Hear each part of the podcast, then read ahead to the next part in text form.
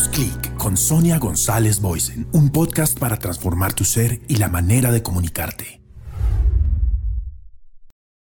Hola, bienvenido a tu podcast Hagamos clic con Sonia González Boysen. Bueno, mira, hemos pensado en medio de las crisis, pensamos qué hacemos con la comunicación en casa, qué hacemos con la productividad. Te he traído invitados hablando de temas muy importantes, qué hacer con la crisis en la empresa. Bueno, y además, pues qué hacer, por ejemplo, con temas como la salud, la salud de todas las áreas. Pero ¿qué tal si hoy hablamos de un tema que considero urgente, que es la salud financiera de tu propia casa y tu propio bolsillo? En medio de una situación de crisis, ¿qué haces? Bueno, pues por eso llamé a mi amigo, el autor, el autor de bestsellers, Andrés Panasiuk. Él y yo pertenecemos al mismo sello editorial por años, eh, de la casa editorial HarperCollins, y es para mí un gusto y una bendición tenerlo aquí contigo porque él acaba de publicar un libro que se llama Una prueba como ninguna. Lo encuentras en Amazon. Es sensacional, es tan práctico porque responde a todas esas preguntas que tú te haces en este momento, a todo lo que quisiéramos saber en medio de la incertidumbre. Entonces, te voy a contar un poquito porque su hoja de vida es extensísima y muy valiosa, pero mira, Andrés Panasiuk es, primero que todo, uno de los líderes y conferencistas internacionales más reconocidos en los Estados Unidos y Latinoamérica en este tema de las finanzas. Él es un escritor, como te dije, de bestsellers, maestro y comunicador social. Yo recuerdo que en el año 2011 lanzamos juntos, la editorial lanzó nuestros libros en el mismo evento en Miami durante ExpoLit y fue maravilloso. Desde entonces hemos dado conferencias en muchos escenarios en todos los Estados Unidos y Latinoamérica y es un gran amigo. Entonces, él es maestro y comunicador social también y es el fundador del Instituto para la Cultura Financiera, una organización educativa sin fines de lucro que busca proveer alfabetización financiera con el fin de apoyar e impulsar a individuos, es decir, él impulsa a las personas y a las familias de habla hispana en todo el mundo. Bueno, mucho más que contarte. Antes de esto fue director de organizaciones como Crown y también eh, eh, Compass. Bueno, en fin, un, líder de talla mundial. Y bueno, pues en esta entrevista nosotros hablamos de esas preguntas difíciles que se está haciendo la gente, que tú te haces en este momento. Hablamos de cuatro tips básicos que te va a dejar hoy para que sepas qué hacer diariamente con tu dinero.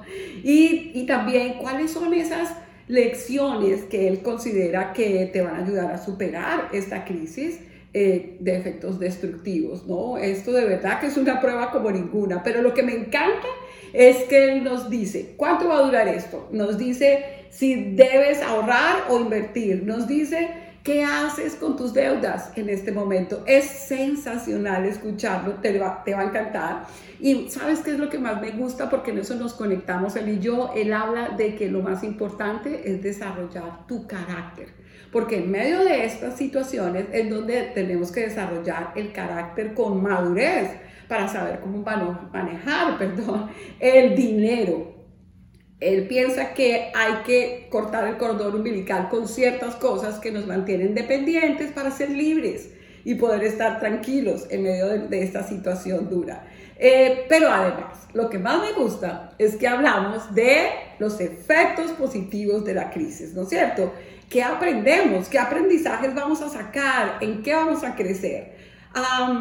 esas cosas esenciales, súper esenciales de la vida, esas cosas que que se nos vuelven tan trascendentes y otras no. ¿Cómo manejar todo eso en la vida, en la vida misma desde el ser en este momento? Con este experto, el doctor Andrés Panasiuk, te vas a volver creativo. Con este experto vas a resolver problemas y además pues vas a asumir tu propia responsabilidad personal y saber cuáles son los efectos positivos de la crisis ahí a tu alcance.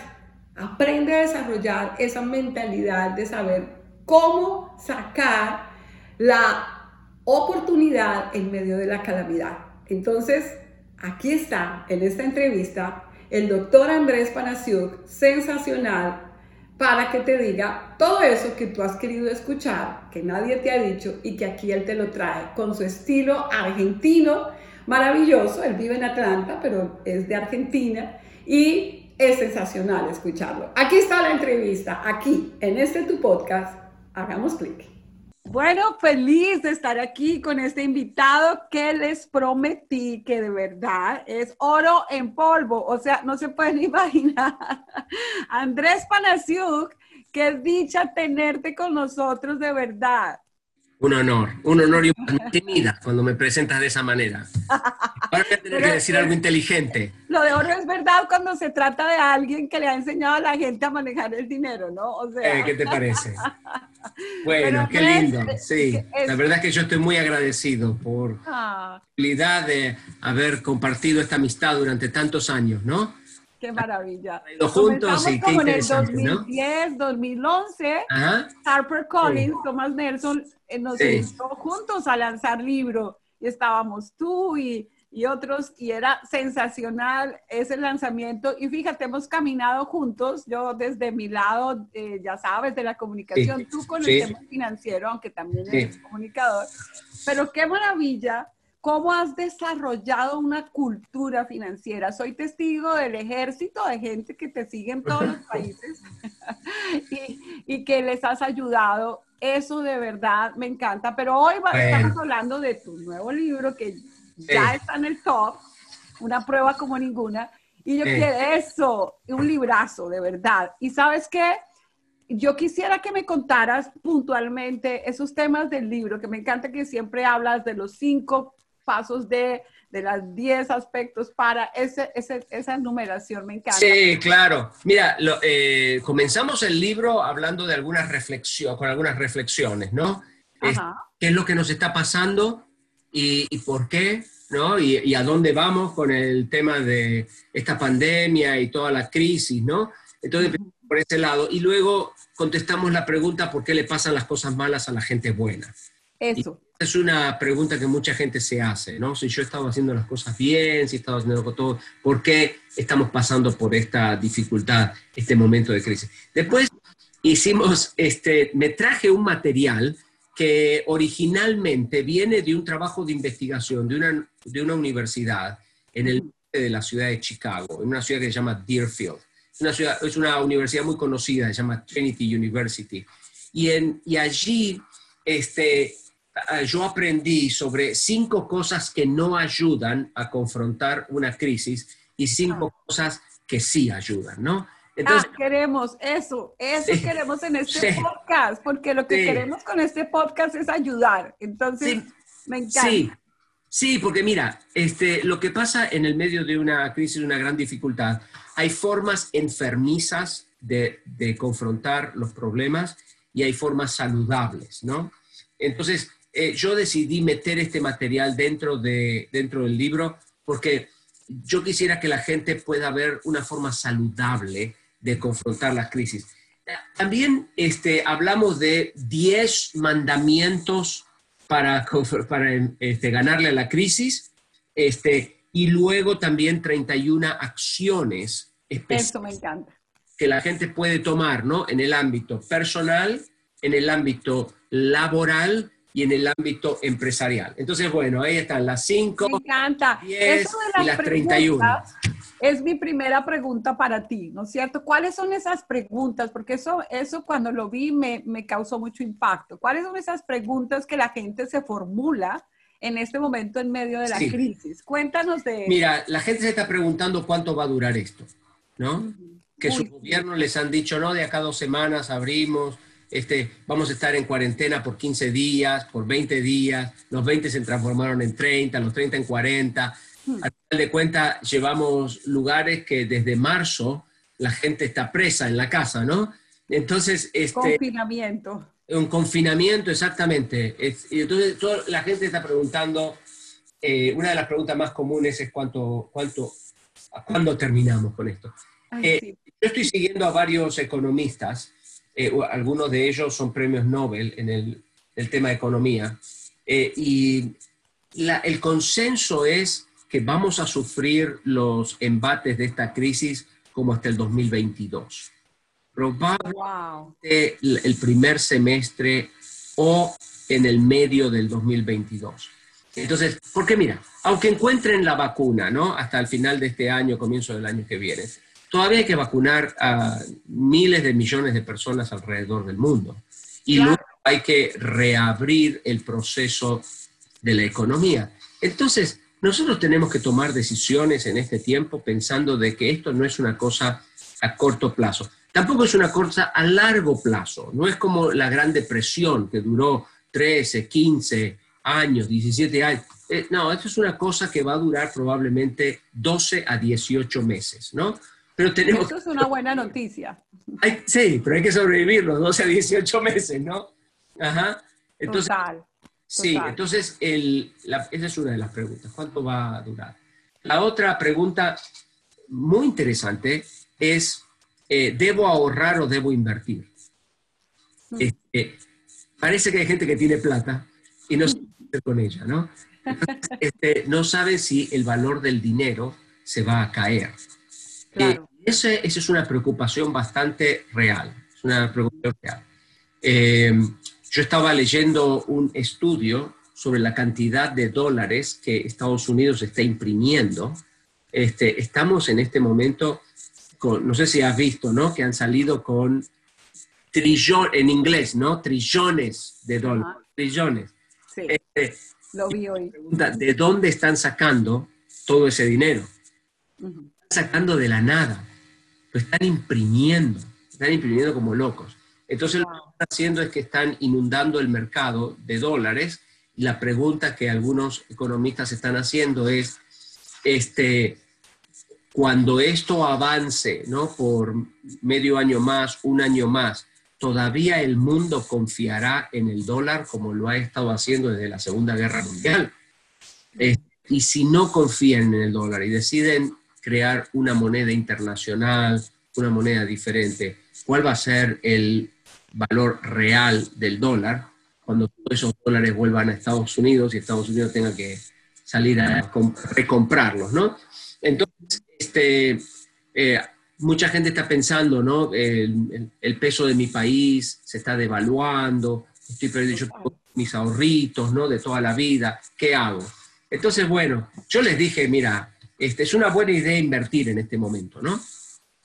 Yo creo que hay que darle una miradita, hay que esperar un poquito como hasta el mes de septiembre, octubre, que es cuando realmente este, nos va a pegar el golpe de la crisis. Eh, nos, va, nos va a pegar en esto, acá en Estados Unidos lo vamos a empezar a sentir ahora, eh, la segunda mitad de agosto, comienzo de septiembre, porque si te fijas, eh, el gobierno federal ha decidido que no va a continuar haciendo los pagos del seguro de desempleo al 100% mm. del salario de la gente. Entonces, ¿qué va a pasar? Va a haber un montón de gente que no tiene trabajo, tenemos treinta y pico millones de gente sin trabajo, este, y entonces esa gente no va a poder pagar sus hipotecas, no va a poder hacer los pagos de su auto, ¿no es cierto? Este, acá en Estados Unidos las este, empresas de auto están desesperadas no sé si has notado que están dando autos pagaderos a seis años. Hmm. Tú no tienes que hacer el pago de la primera cuota hasta seis meses después que compras el auto. Cero interés, cero interés. Sí, están tratando de, sacarse los autos porque la gente no está comprando, ¿no? Porque todo está pensando. Entonces, esa es la segunda pregunta. ¿Invierto o ahorro? ¿No? Este, y todo depende de la cantidad de dinero que yo tengo. Si yo no, yo no, tengo mucho dinero, lo mejor es ahorrar. guardar el dinero. Claro. Cash, tener dinero. Este, en este momento, los norteamericanos están en el nivel de ahorro más alto desde la Segunda Guerra Mundial. Wow. Hace como, hace como 50 años o 60 años, que los norteamericanos no ahorran tanto dinero. Entonces, mm. hay algo que los gringos saben, que tenemos que prestarle atención, ¿no? Entonces la gente está ahorrando su dinero, no lo está gastando, este, porque está viendo a dónde vamos con la cosa esta. Entonces, si no tenemos una gran cantidad de dinero, lo mejor es ahorrar. Si yo tengo un capital, vendí una casa, vendí mi negocio, de, pronto tengo... Una platica. sí, una cantidad de dinero, entonces sería bueno el ver algunas, algunas inversiones sólidas, ¿no? Yo no soy un asesor financiero, ni lo quiero ser, y no para decirle a la gente en qué deben ahorrar. Pero si yo tuviera dinero, que yo haría, lo que Andrés haría, Invertir. yo invertiría en bienes raíces, ¿no? Porque este, viniendo de un país como la Argentina, que ha pasado por este, un par de crisis, ¿no? Ah, Entonces se da cuenta de que un pedazo de ladrillo, un ladrillo es un ladrillo, ¿no? Este, una, una propiedad es una propiedad, no es un pedacito de papel que está guardado en algún lado de Nueva York. ¿no? Es una propiedad y la tienes y esa propiedad va a subir de valor juntamente con la inflación. Entonces, no es una inversión que te va a redituar mucho dinero, pero es un lugar donde uno puede estacionar el dinero hasta que eh, pase la tormenta, ¿no? Qué interesante. Qué Sí. interesante. Cuéntame más preguntas. ¿Cuáles más preguntas? Bueno, la otra es, ¿qué hago con mis deudas? Ay, no, pero es que gente está hasta acá, ¿no? Entonces, la otra pregunta típica es, ¿qué hago con mis deudas? Claro, Entonces, este, entonces, mira, porque ahí sí ni modo ni de ahorrar, ni de invertir, ni de nada. claro, no, tengo Ay, un montón no. de deudas, ¿cómo hago, no? Entonces, mira, este es el momento perfecto, pero perfecto, para ir y negociar, renegociar las deudas. Sí, es el momento perfecto, porque el presidente del banco que tiene mi hipoteca está sufriendo tanto como yo. Claro, Se puede identificar con el asunto de que vengo y le digo, no tengo plata para pagar la hipoteca. No podemos hacer una pausa en mis pagos de hipoteca hasta el mes de noviembre o hasta diciembre. Ponme esos pagos al final del crédito. No es que no te los voy a pagar, te los voy a pagar. claro. Podemos poner estos pagos de acá a diciembre al final del crédito y yo vuelvo a pagarte el primero de diciembre vuelvo a pagarte el primero de enero. Y esta pausa me permite a mí comer, me permite a mí tener un respiro para poder ir en búsqueda de un trabajo, porque acabo de trabajo, ¿no? El presidente del banco, el director del departamento de finanzas, toda esa gente se puede identificar contigo. Sí. E- En eso están, todos estamos metidos. Esta es una, Y además necesitan que la gente pague, porque mucha gente no. Lógico. ¿Qué es lo que quiere el acreedor? El, ac- el acreedor no quiere que te caigas. Claro, ¿Es? Este, Claro. no reciben nunca más el dinero, ¿entiendes? claro, claro. este, o se quedan con una propiedad y el banco no está en el negocio de vender propiedad. No, Entonces, claro. con cada propiedad que le devuelven al banco, el banco pierde plata. Entonces, uno puede, uno puede negociar. Uno puede negociar el tema de las tarjetas de crédito, uno puede negociar con amigos, con parientes que le han prestado dinero, uno puede negociar con prestamistas y decir, me, estás, me estás cobrando demasiado intereses, ¿no? no me puedes bajar los intereses o no me puedes perdonar los intereses y yo te pago, te hago los pagos solamente del capital. Mira, muchas cosas que se pueden hacer. Hay que ser creativo, Qué todo- maravilla. puede negociar en el mundo de las finanzas. Y en este momento es el mejor momento del mundo para sentarnos con nuestros acreedores y renegociar las deudas. Esta semana pasada, estaba hablando con un amigo mío de México, tiene 12 acreedores, ¿no? Y ya, llega, ya lleva como cuatro o cinco con los que se ha sentado y ha renegociado la deuda, ¿no? Y me dijo, Andrés, gracias por sugerirme eso. Ah, qué A mí no maravilla. se me había ocurrido. Yo estaba todo estresado por los pagos que tengo que hacer.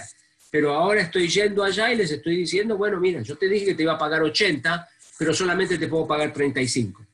Sí, Ah, pero me tienes que tener paciencia, porque si no me matas. pura inteligencia, inteligencia financiera en este momento, ¿no es cierto? Sí, señor, este, este es el momento de hacerlo, sí. Buenísimo, Andrés, Sí, me encantan esos consejos. Sí, y si te presionan demasiado en el banco, te dicen que no, deja de pagar por un tiempito. Sí. Para los pagos por dos o tres meses Entonces, esa deuda ¡Wow! con el, con el banco va a parar a otro departamento. Ellos mandan esa deuda que, que no se están pagando a tiempo, ¿no? La mandan a otro departamento y ese departamento tiene como misión negociar. Claro. Veces tiene planes la de ayuda. persona, la primera persona con la que hablas no tiene autoridad para hacerlo. Claro. Lo que haría, en mi caso, es tratar de arreglar de primera, ¿no? Y, y decirle a esa persona, mire, yo sé que tú no tienes autoridad para poder renegociar conmigo. ¿Por qué no me, no me transfieres con tu jefe o con Ujú. el director o con el gerente general del banco? Que él sí tiene autoridad, porque yo sé que tú no la tienes, ¿no? Wow. La gente a veces en la, en la, en- la trinchera, en el frente de batalla, no tiene autoridad para... No, ellos hacen procesos. Eh. Pero habla con alguien que tiene más autoridad y ne- renegocia las deudas. ¡Qué maravilla! ¿Cuál, cuál es la siguiente pregunta? Esto se pone cada vez mejor. sí. Bueno, mira, la, la siguiente, la otra pregunta que la gente me hace normalmente tiene que ver con este, prioridades, ¿no? Prioridades. El tema de eh, eh, mi esposo, yo estoy trabajando, pero mi, mi esposo no, y entonces ahora hemos tenido que reducir nuestros gastos a la mitad y, y- y cómo manejamos esto, ¿no? ¿Cómo manejamos eh, el, el caerse? Claro. De pronto estábamos en este nivel de gastos y ahora, ¡pum!, ¿no? Nos hemos caído aquí. ¿Cómo, cómo podemos manejar eso? Y esa es una pregunta eh, muy buena. Uf. Y eso está pasando en miles de familias, en miles de hogares. muchos, sí. Este, aquí en Estados Unidos no se nota tanto porque yo te, des- como te decía, existe el seguro de desempleo y el gobierno federal ha estado inyectando 600 dólares por semana. Imagínate tú, me fui a un restaurante a hablar con una, con- estaba hablando con la mesera porque estaba muy, muy estresadita la mesera, ¿no? Estresadita, ¿no? Me- y me dice, sí. Y entonces este, mi esposa le dice, ¿y por qué estás estresada?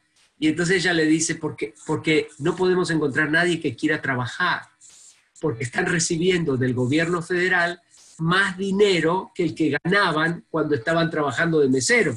Sí, entonces nadie quiere volver a trabajar, ¿no? Entonces, wow. aquí no se ha notado tanto, pero en el resto del continente sí.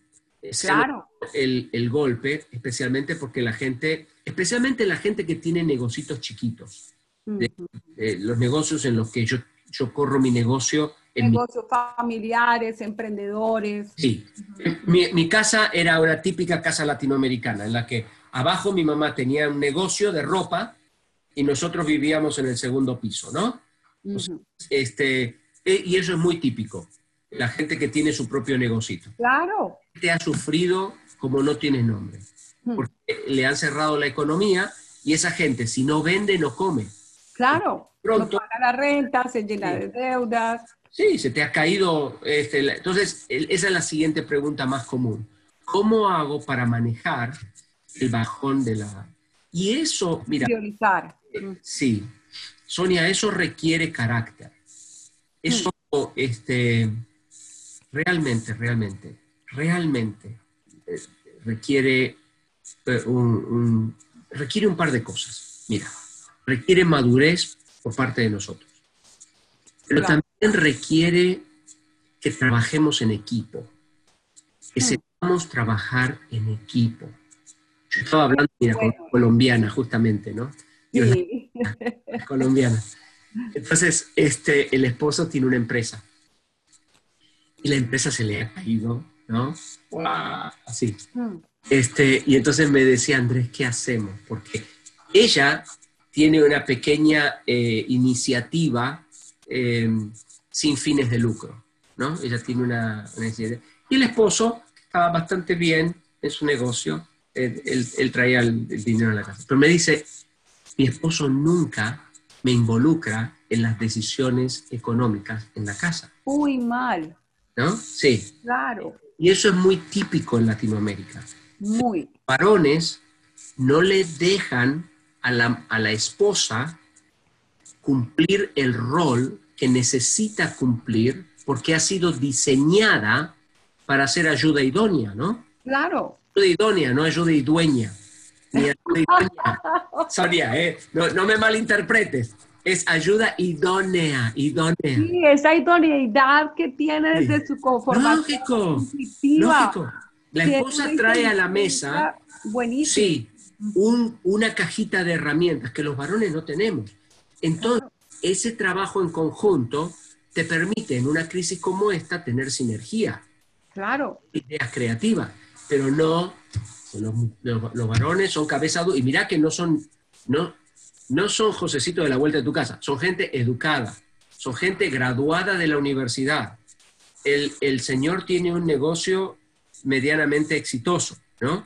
Este, y no, Es un tema cultural, Ah, ¿no? Es un sí. tema machismo.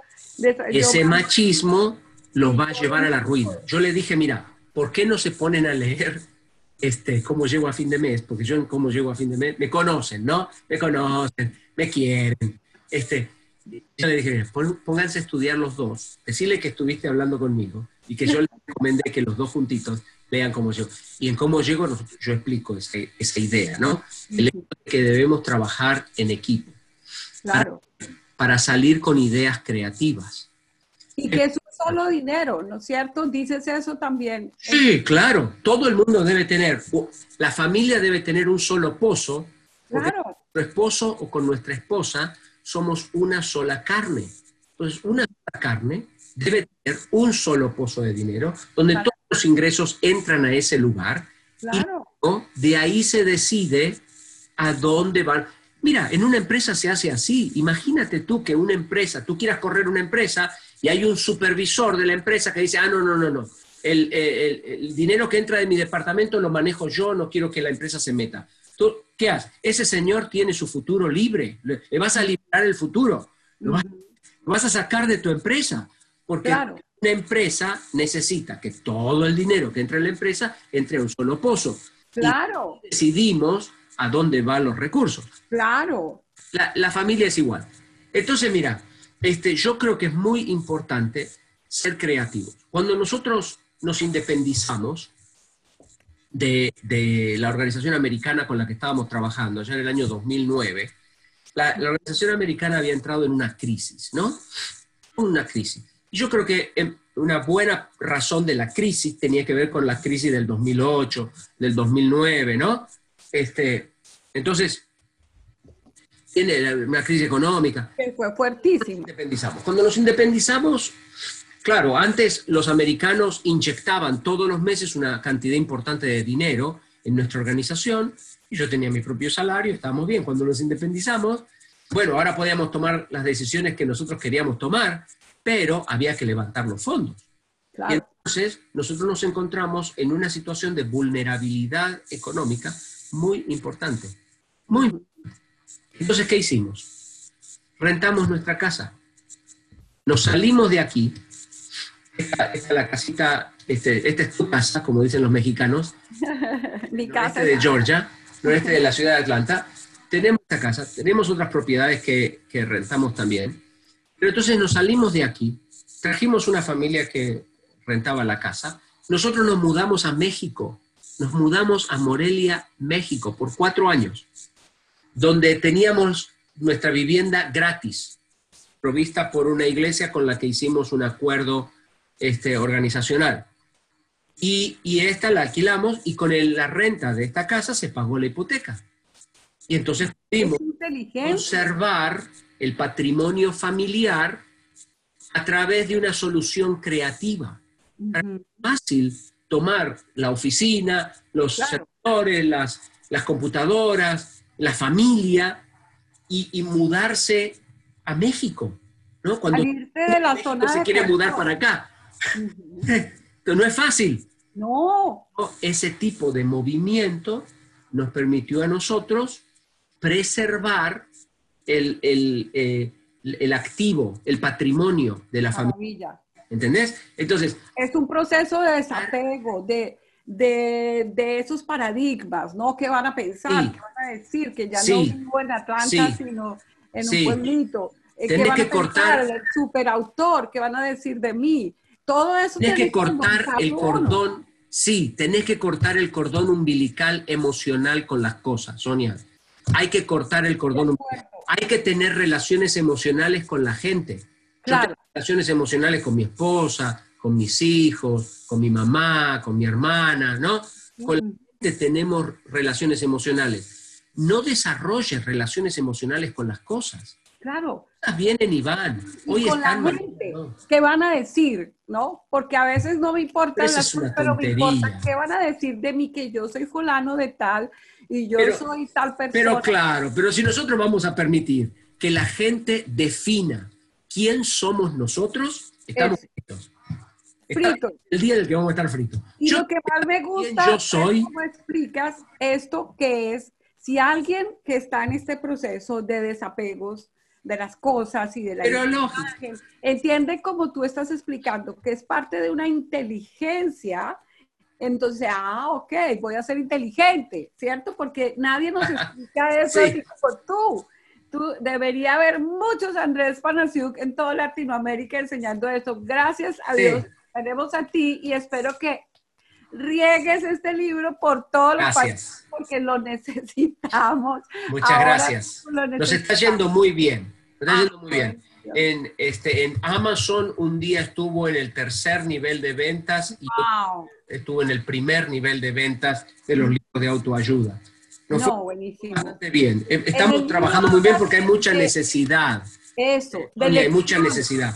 En el libro, perdona, en el libro hablas de lecciones y mi pregunta siguiente es, eh, ¿cuáles son esas lecciones que tú crees que nos ayudan a superar una crisis y los efectos destructivos, tú lo llamas dañinos, que esta trae, ¿no? ¿Cuáles son las lecciones buenas y cuáles son esas cosas dañinas, ¿no es cierto? Un poquito el resumen. Sí. Ay, no, yo quisiera hablar contigo. Mejor dicho, te tengo que volver a invitar, si, si se puede. Mira, la- la- una que crisis como que esta, estás viajando y que estás en la casa y que te puedo entrevistar un ratito. en cualquier momento, si me invitas, vengo. Ningún problema.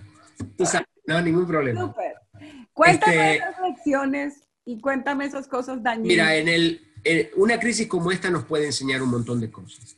Nos puede enseñar a funcionar en madurez. Nos puede enseñar a aprender a decir que no.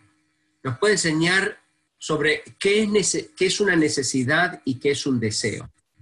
Qué- cuáles son las cosas esenciales de la vida, cuáles son las cosas que no son esenciales de la vida. Eh, ah, cosas como estas, situaciones como estas nos pueden enseñar, por ejemplo, eh, que hay cosas en la vida que son trascendentes y cosas que son intrascendentes. Y que el mundo nos está tratando, está tratando de que sacrifiquemos las cosas trascendentes en el altar de lo intrascendente. Yo no lo voy a hacer. Nosotros no lo vamos a hacer en mi casa. ¿no? Nosotros sabemos bien cuáles son las cosas trascendentes de la vida y son las, esas son las cosas importantes en las que uno necesita poner el énfasis. Uno también aprende sobre identidad, como decías, ¿no? Mucha gente tiene una identidad muy pobre y entonces toma para su identidad la ropa que viste, el auto que maneja, la casa donde vive o incluso el qué dirán de la gente Exacto. likes tengo en Facebook. Ese tipo de cosas no te definen, ¿no? No, Eh, no. La gente tiene, toma decisiones basadas en eso. Una crisis como esta nos puede enseñar a, eh, a solidificar nuestra identidad. Ayudó cuando nosotros pasamos por esa famosa crisis lo- a comienzos de los años 90, en el que estábamos metidos en tantas deudas y el doctor Larry Burkett nos ayudó a salir, ¿no? Esa, esa crisis en mi vida me ayudó a eso, me ayudó a, a- a solidificar mi identidad. Yo tenía 27 años, mi esposa tenía 22 y realmente nos ayudó un montón eso, ¿no? Y nos ayudó a madurar, Claro. a desarrollar relaciones emocionales con las cosas, a tomar decisiones con la cabeza fría del administrador. Hay que tomar decisiones con, con las, a sangre fría, ¿no? Eh, y hay que ser creativo. En el medio de la crisis, tú no tienes que ser yo y yo no tengo que ser el doctor Larry Burkett. Tú tienes que resolver tus problemas a tu manera, en Claro. el contexto, con las oportunidades que tú tienes, y yo te muestro en el libro, por ejemplo, damos idea cómo uno, cómo nosotros hemos resuelto, cómo otros han resuelto. Tú tienes algunas ideas y luego lo haces a tu manera. Entonces, ese es el tipo de lecciones que no debemos escapar. Hay mucha gente que escapa. en Latinoamérica tenemos un problema con el escapismo, ¿no? Este, em, em, eh, a veces nos peleamos con, bueno, yo sé que con tu esposo tú no te peleas, pero yo sí, con mi, la mía sí. Porque soy, no tenemos mal carácter. Cuando yo me peleo con mi esposa, a veces, somos porque nos conocemos mucho, ¿no? Mira, a veces tres, cuatro gritos, pegamos la vuelta, salimos de la habitación, ¡paf! Pegamos el portazo, ¿no? Es escapar, es escapar al problema. Eso no resuelve el problema. Claro. debemos tratar de escapar, no debemos eh, pensar que el problema no existe, ignorar el problema. gente que ignora. Eso me parece importantísimo. Sí. ¿Y sabes una forma de que otro le resuelve el problema. Gravísimo. No me puede usted resolver mi problema. No, yo no te puedo resolver tu problema. El problema es tuyo. Yo te puedo ¿Sabes? Una forma de escapismo que estoy viendo gravísimo es la gente, sobre todo gente joven, saliendo con otros no les importa nada y entonces la rumba, la parranda, el alcohol, y hay montones de gente infectada porque... Claro, ignoran el problema, lo ignoran, como si no existe, ¿no? Vamos a ver cómo se no importa tres pepinos. Claro. Entonces, uno no debe, no debe escapar, uno no debe ignorar, uno no debe tratar de pagar a otros para que le resuelvan el problema. Hmm. Eh, eh, uno, uno no debe transferir frustraciones. A veces este, la gente dice, no, el problema es el presidente de la nación, el problema es el, este, el Congreso, ¿no? El problema es... Todo el día... Suegra, la, suegra. Despotricando, despotricando. Déjale de echar la culpa a los demás y toda responsabilidad personal. Mira, nosotros hacemos mucho desarrollo, trabajo de desarrollo humano, ¿no? Este, eh, con, la, con comunidades que son, se encuentran entre las más pobres del mundo. En la India, en la China, el sudeste asiático, en Europa Oriental, en Latinoamérica, trabajamos con la gente más pobre del mundo. Y, una de las cosas que yo aprendí es que el desarrollo humano solamente ocurre en el contexto de la responsabilidad personal. Mm. Si la gente no toma responsabilidad personal por asumir, no se resuelven los problemas. Claro. Entonces, hay que tomar responsabilidad personal, arremangarse las mangas y comenzar a trabajar. Un buen puede ser, cómprate el libro. Hay que comprar ese libro ya, definitivamente. No, Andrés, yo tengo un montón de preguntas más, pero de verdad, acéptame una nueva invitación porque está buenísimo. Mucho gusto. Esto hay que hacerle Andrés Panasiuk parte 1, 2, 3.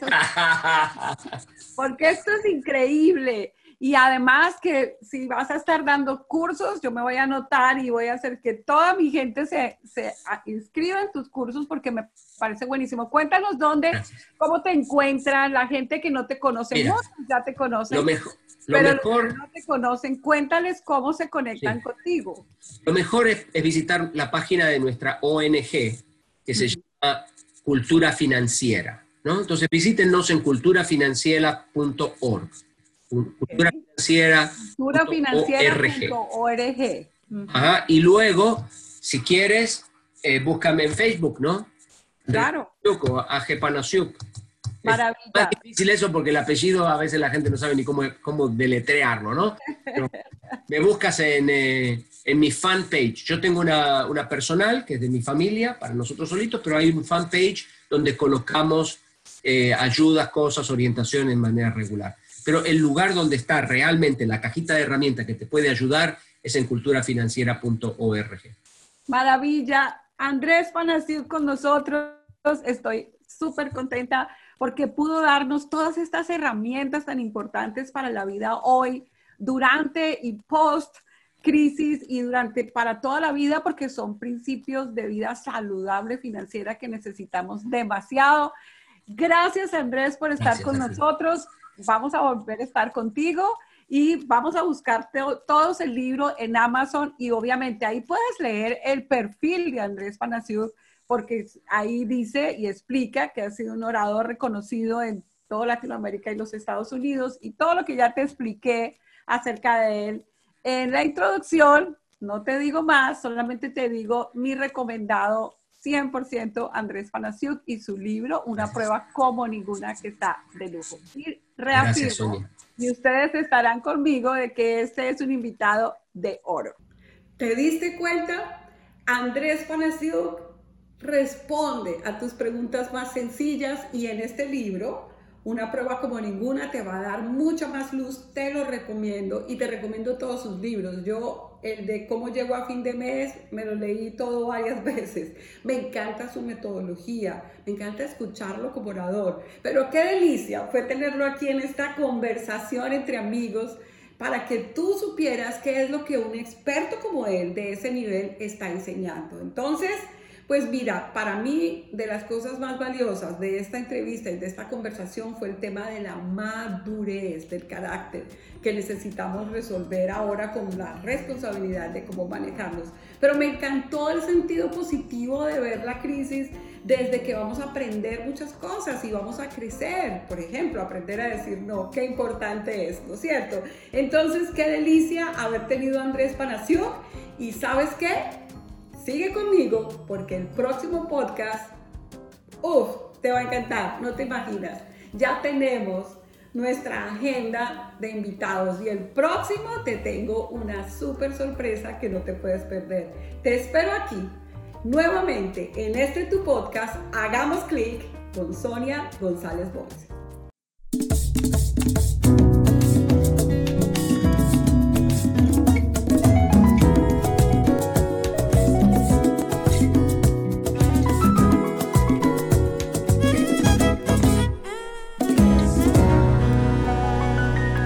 Hagamos clic con Sonia González Boysen, un podcast para transformar tu ser y la manera de comunicarte.